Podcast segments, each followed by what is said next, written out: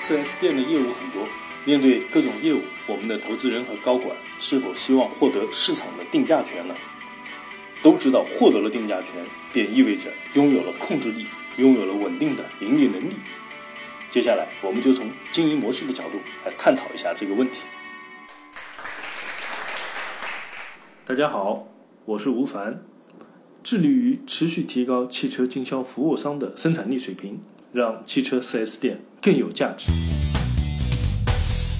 汽车 4S 店经营模式的第六招，也是最后一招，就是定价及经营。这句话呢，是借鉴于稻盛和夫先生的一句管理名言。稻盛先生十分重视定价权的获得，通过建立技术壁垒和亲自参与市场调研，深刻理解用户的需求，来亲自制定定价策略。所以在第六招里面，就是要解决一个核心问题，就是建立我们的竞争门槛，就是我们经常讲的核心竞争力在什么地方，实现自己可复制自己，而别人呢，只能眼巴巴的看着，无法复制。这样一个看似是矛盾的话题。我们却要在汽车 4S 店经营模式的最后一招啊，也就是我们的收口阶段来实现它。定价及经营啊，定价其实就意味着获得了控制力，有了定价权，就会带来了持续的高利润。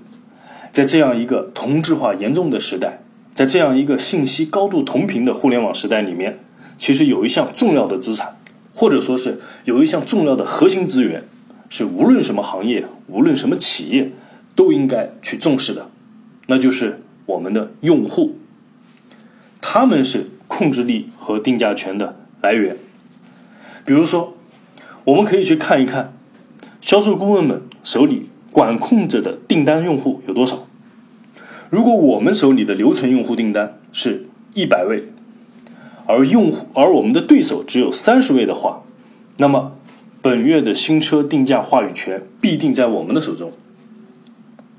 4S 店还有一项业务啊，对于获得定价权也十分重要啊，这就是二手车。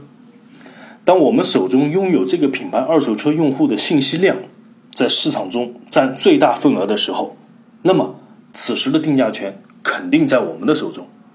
对于二手车这一种一车一价、三天一价的生意来说，获得控制力、获得定价权比什么都重要。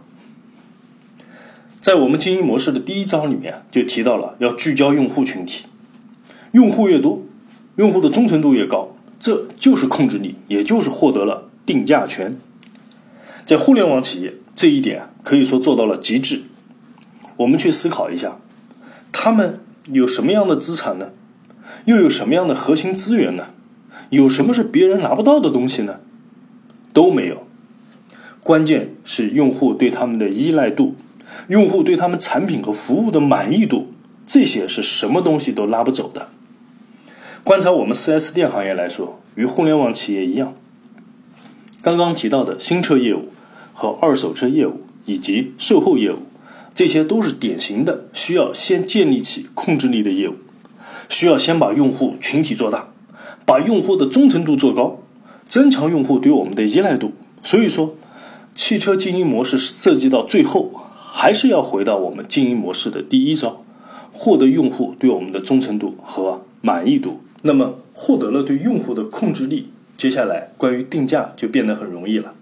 呃，这里需要大家去思考一下，在定价的环节，您更倾向于使用财务成本定价法，还是以零售做定价的方法？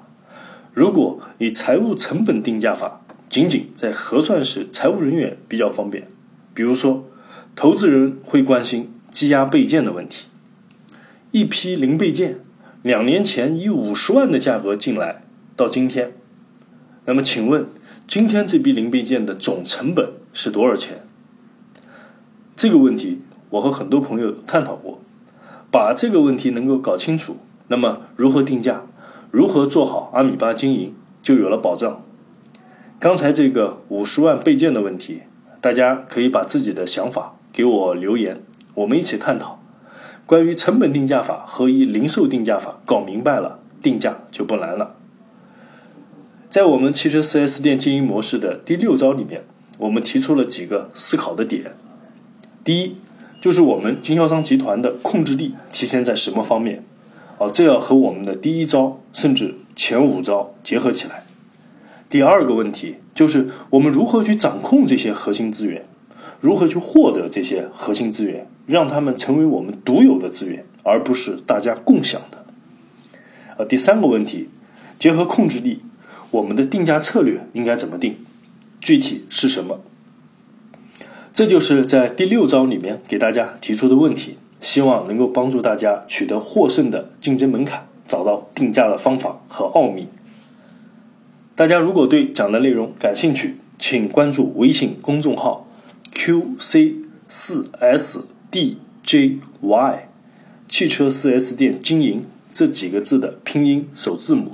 大家可以给我留言，我们一起探讨交流。